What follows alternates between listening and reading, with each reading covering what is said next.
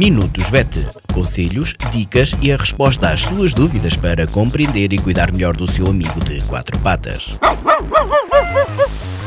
Minutos VET às quartas-feiras pelas 15h20, aqui na sua Vagos FM com a veterinária Ana Neves. Olá, boa tarde. O meu nome é Ana Neves, sou médica veterinária na Clínica Zoo, Clínica Veterinária de Vagos. Bem-vindos a mais uma rubrica Minutos Vet. Esta semana vou falar-vos sobre cuidados pré-cirúrgicos, orientações pré-cirúrgicas. Começo por dizer que uh, vou falar de cuidados que são muito generalistas e que em todas as circunstâncias devem ser cumpridas as orientações dadas pelo médico veterinário assistente.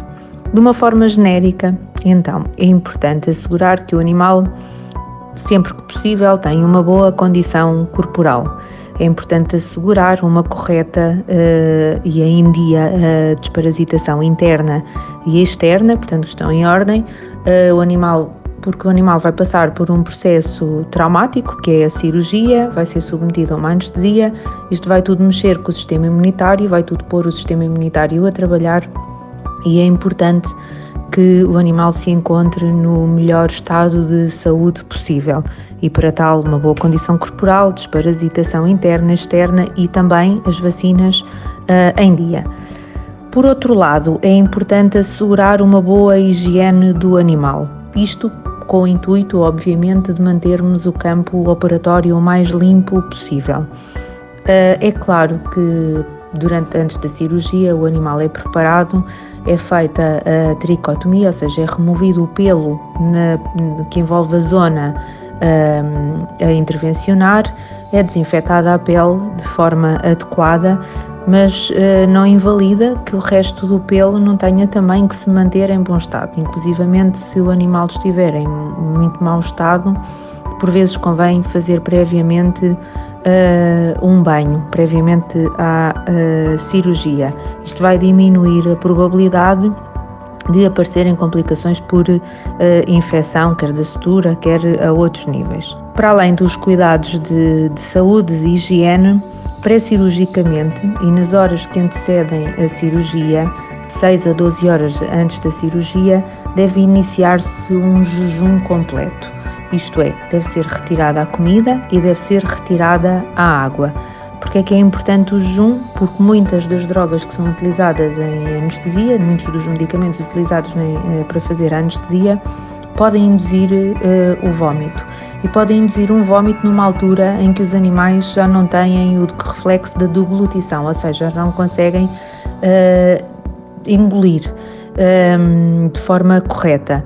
Uh, isto pode provocar aquilo uma pneumonia por falso trajeto, o conteúdo do vômito passar para as vias respiratórias e não circular dentro do trato digestivo como seria correto.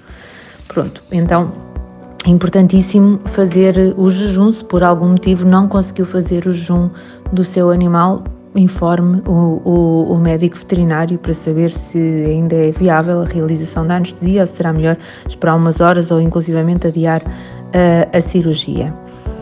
Antes da cirurgia, é claro que uh, devem avisar caso tenham algum conhecimento que o animal fez uma reação alérgica a algum medicamento, deve ser avisado uh, previamente à cirurgia. Um, antes da cirurgia e no momento da entrega do animal, uh, é pedido aos proprietários para assinarem um termo de responsabilidade para anestesia, porque é que este documento é importante. Este documento é importante para provar que os donos foram informados dos riscos anestésicos inerentes ao procedimento e que autorizam a realização da anestesia e da cirurgia. O risco anestésico, uh, e uma vez que a anestesia vai mexer com os sinais vitais do, do animal, vai alterar a temperatura corporal, a frequência cardíaca, a frequência respiratória, pressões arteriais, etc. Uma vez que este risco, uh, uh, o risco anestésico existe, um, e vai variar este risco em função uh, de, de, vários, de vários fatores, nomeadamente do próprio problema que conduziu à cirurgia. Um animal com quadro inflamatório, infeccioso grave tem um risco muito maior do que um animal que entra para fazer uma cirurgia eletiva, como uma castração. Vai variar em função de outras doenças uh, que o animal possa ter em simultâneo, nomeadamente problemas cardíacos, problemas uh, renais, etc., vai variar em função da propriedade do animal. Claro está que animais mais, no mais novos e saudáveis terão um risco anestésico muito menor que um animal que se apresente doente, mais idoso, etc. Por outro lado, o médico veterinário irá ajustar e adaptar o protocolo anestésico em função daquilo, das doenças que tem, do animal que tem. Cada caso é um caso. E por outro lado, hoje em dia as clínicas veterinárias já se encontram em hospitais, etc., equipados um, de forma a poderem uh, providenciar um bom, uma, uma, boa monitorização da, da anestesia e de forma também a controlar o máximo possível o risco anestésico. Por esta semana é tudo. Obrigada. Até à próxima.